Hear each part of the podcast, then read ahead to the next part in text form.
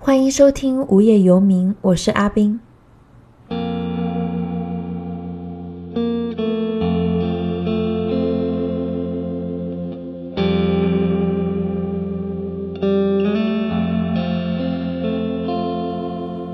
今年的年与往年都格外的不同，似乎不是我们跟一家人一起过年，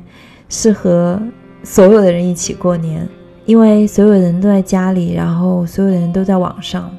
外面的世界似乎在发生着很大的变化，我们也很难在待在自己小小的空间里面，心情常常也是非常的焦灼。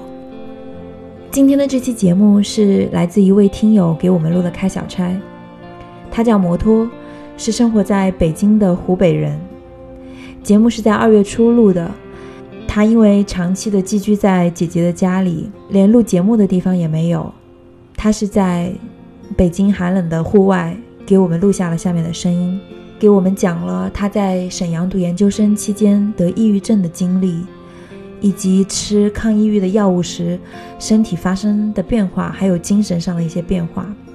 后来慢慢的怎么好起来，还有现在在北京的生活。虽然这些经历听起来非常的沉重，但是他的讲述却很坦然。我很珍惜这些声音，所以也想分享给大家。前两天，香港的春天已经来了。有一天，我在上班的路上，郑宇突然打电话给我，跟我说听到了打雷。后来我才知道，那是今年的春雷。这两天香港也是非常多的雾气，水汽特别重，空气中的湿度可以达到百分之九十五以上，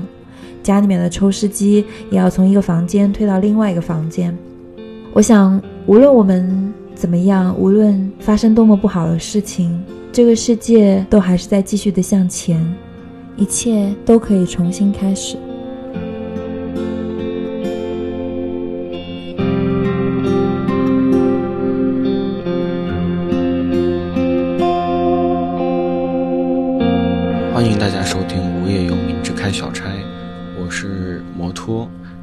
今年的农历春节，我一直在两个家庭里跑来跑去。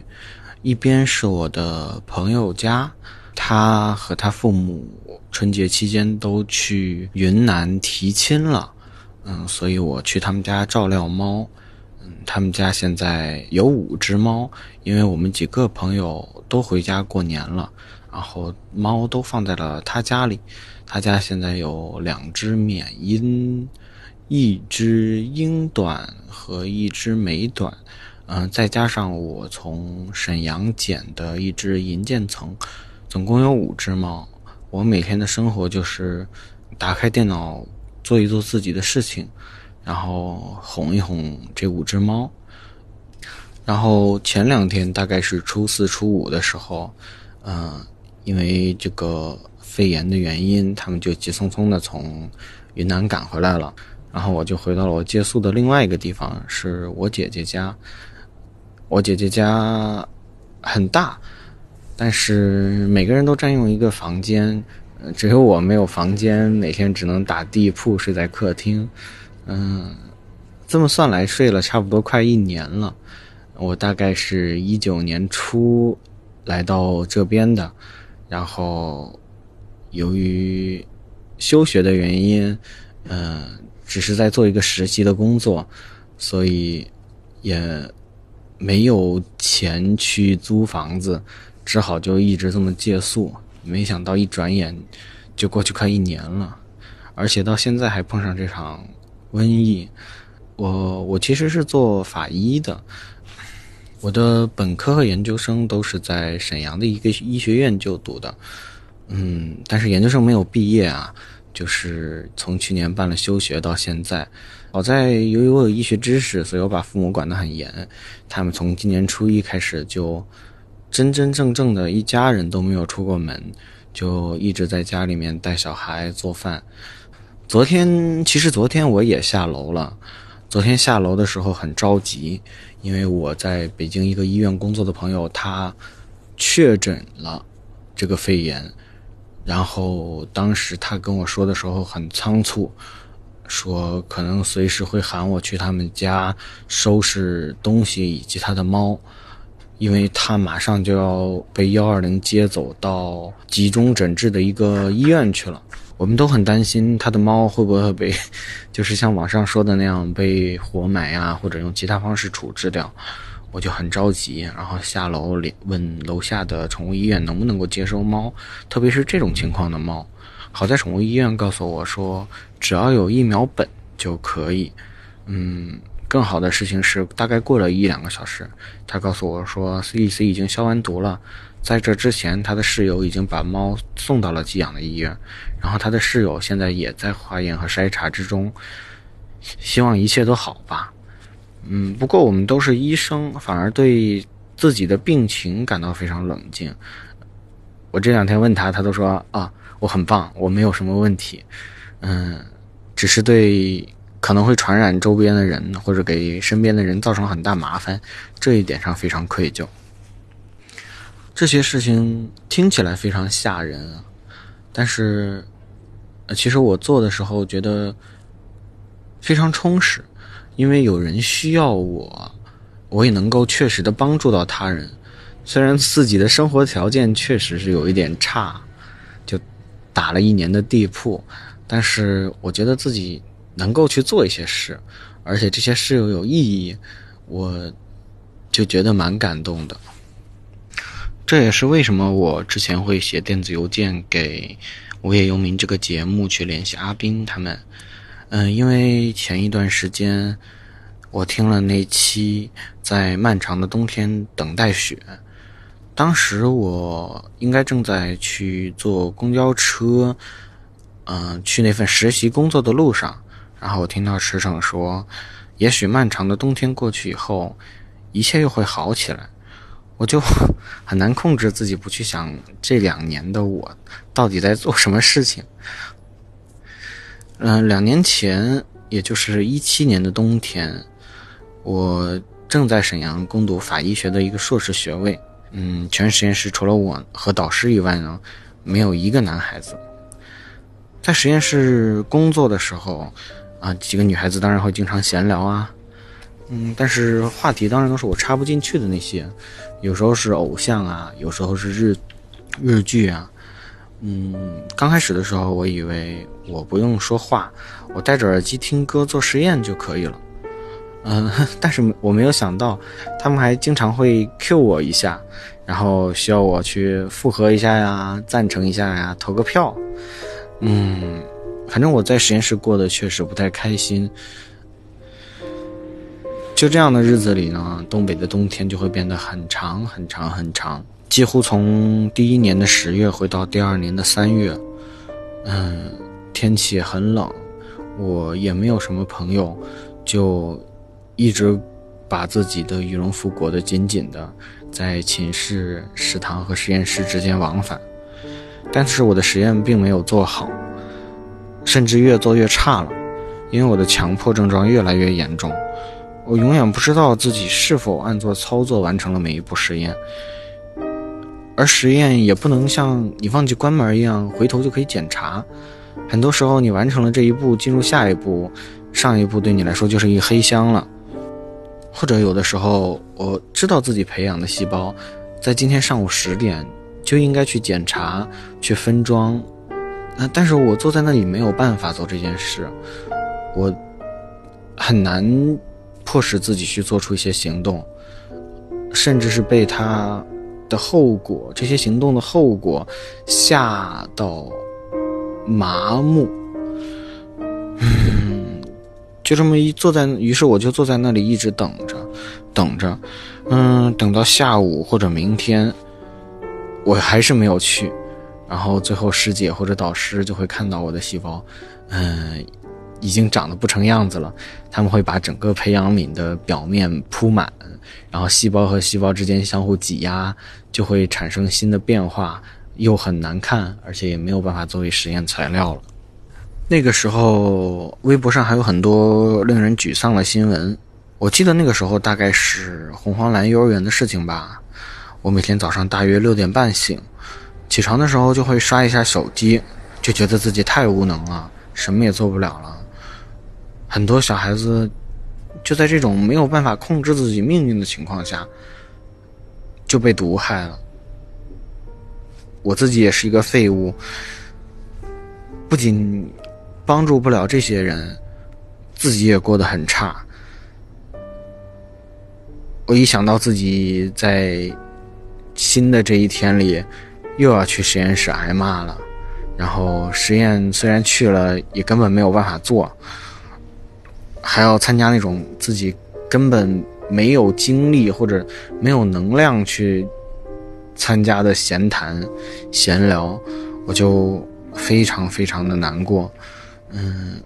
就像能量耗尽了一样吧。我就一直一直躲在床上，躲在躲在那个床角，等室友都走完了以后，我再从床上悄悄的下来，嗯，也没有办法洗漱，就头和脸啊都臭烘烘、油烘烘的，就去实验室挨新的一天的骂了。所以到那个时候，那一个冬天真的非常非常的冷，也非常非常的难熬。我一直在社交媒体上发奥尔汉·帕慕克的那首诗，是我不想去上学了。我记得其中有几句是这样的：我不想去上学了，因为我太困、太冷了，学校里也没有人喜欢我。我不想去上学了。我病了，你看不出来吗？只要有人一说“学校”这个词，我就感到恶心。我会胃痛，连奶都喝不下。我不想喝那瓶奶了，我不想吃任何东西，也不想去上学。我太难过了，没有人喜欢我。学校里还有两个孩子，他们总是伸出胳膊挡我的路。然后在十二月的时候，我就崩溃了。嗯，去医院看了一下，嗯，说我是重度抑郁，又瞒了一个星期，以后还是被老师知道了，就找了个理由，再也不去实验室了。后来很多东西没有完成，包括毕业论文啊，乱七八糟的，拖了很久很久也没有完成，我就我办了休学，从东北跑出来了，嗯，就来我姐姐家寄宿了。寄宿了半年以后，我觉得自己不能再这么混着了，要去找一些事情做，于是就找了一个相关工作的实习。神奇的是，我还还是工作能力挺强的吧，呃，半年以来还是蛮受认可的，在一个正常的环境里，能够和同事吹牛打屁。嗯，去讲一些有的没的，扯一些白烂，就让我感到很开心。而且自己做的事情呢，一个一个案子接过来，然后出出去，也也让我感觉到我现在确实是能做一些事情的。嗯，当然那一年多，我一直在吃抗抑郁的药物。其实我的身体可能也还是蛮 蛮给面子的。就我既没有什么特别强的正面反应，也没有什么不良反应，嗯，说起来真的和我昨天看的那个《BoJack Horseman》的最后一季第十集里的大雁一样，就开始吃药以后，变得看起来非常有活力，啊，能干很多事，好像还有非常健全的人格，就是 每天都在帮助各种人，然后也就是完成各种任务。但是其实我还是没有办法去完成我的学业，去完成我的论文。只要每天一打开那个 Word 文档，我就觉得那些恐惧的记忆又回来了。嗯，令我感到无能的东西实在太多了，我实在没有办法去完成这些事情。而且我也跟戴安一样越来越胖。嗯，尽管我没吃什么东西，就在那一段时间就缓慢的长了三十多斤。唉，好在北京还是有很多朋友的，我可以在自己的姐姐家寄宿几天，然后再去朋友家借宿几天，嗯，或者是 再跟另一帮朋友去网吧包一两个夜，完全已经忘了自己已经有二十七岁了，就感觉还好像还是那种十八岁，就是只要给我一台电脑，就可以不眠不休的打上好几好几十个小时的游戏。到今年的时候，嗯，也就是到十二月底一月初的时候，啊，我知道有现在这个肺炎的事情了，就开始不断的提醒大家。嗯，我记得很清楚，是在一月二十四号，我陪父母看春晚的时候，就突然看到了那些视频，那几个就是已经被封掉的视频。嗯，然后我非常非常恐慌，然后就。赶紧让我在湖北老家的亲戚们就买好菜，做好储备工作。嗯，好在我姥姥他们也非常给力，就是直接告诉我说家里已经买了几十斤大米，而且还有菜地，短时间内不用担心。啊，虽然现在我估计他们也很缺口罩，嗯，但是好在我的亲戚朋友们都没有一个感染的。就在忙活这些事情的时候，我感觉自己的能量逐渐恢复了，好像能够做很多事情，好像不会再被恐惧或者是那些没有发生的事情吓到手脚发软，根本做不了任何事。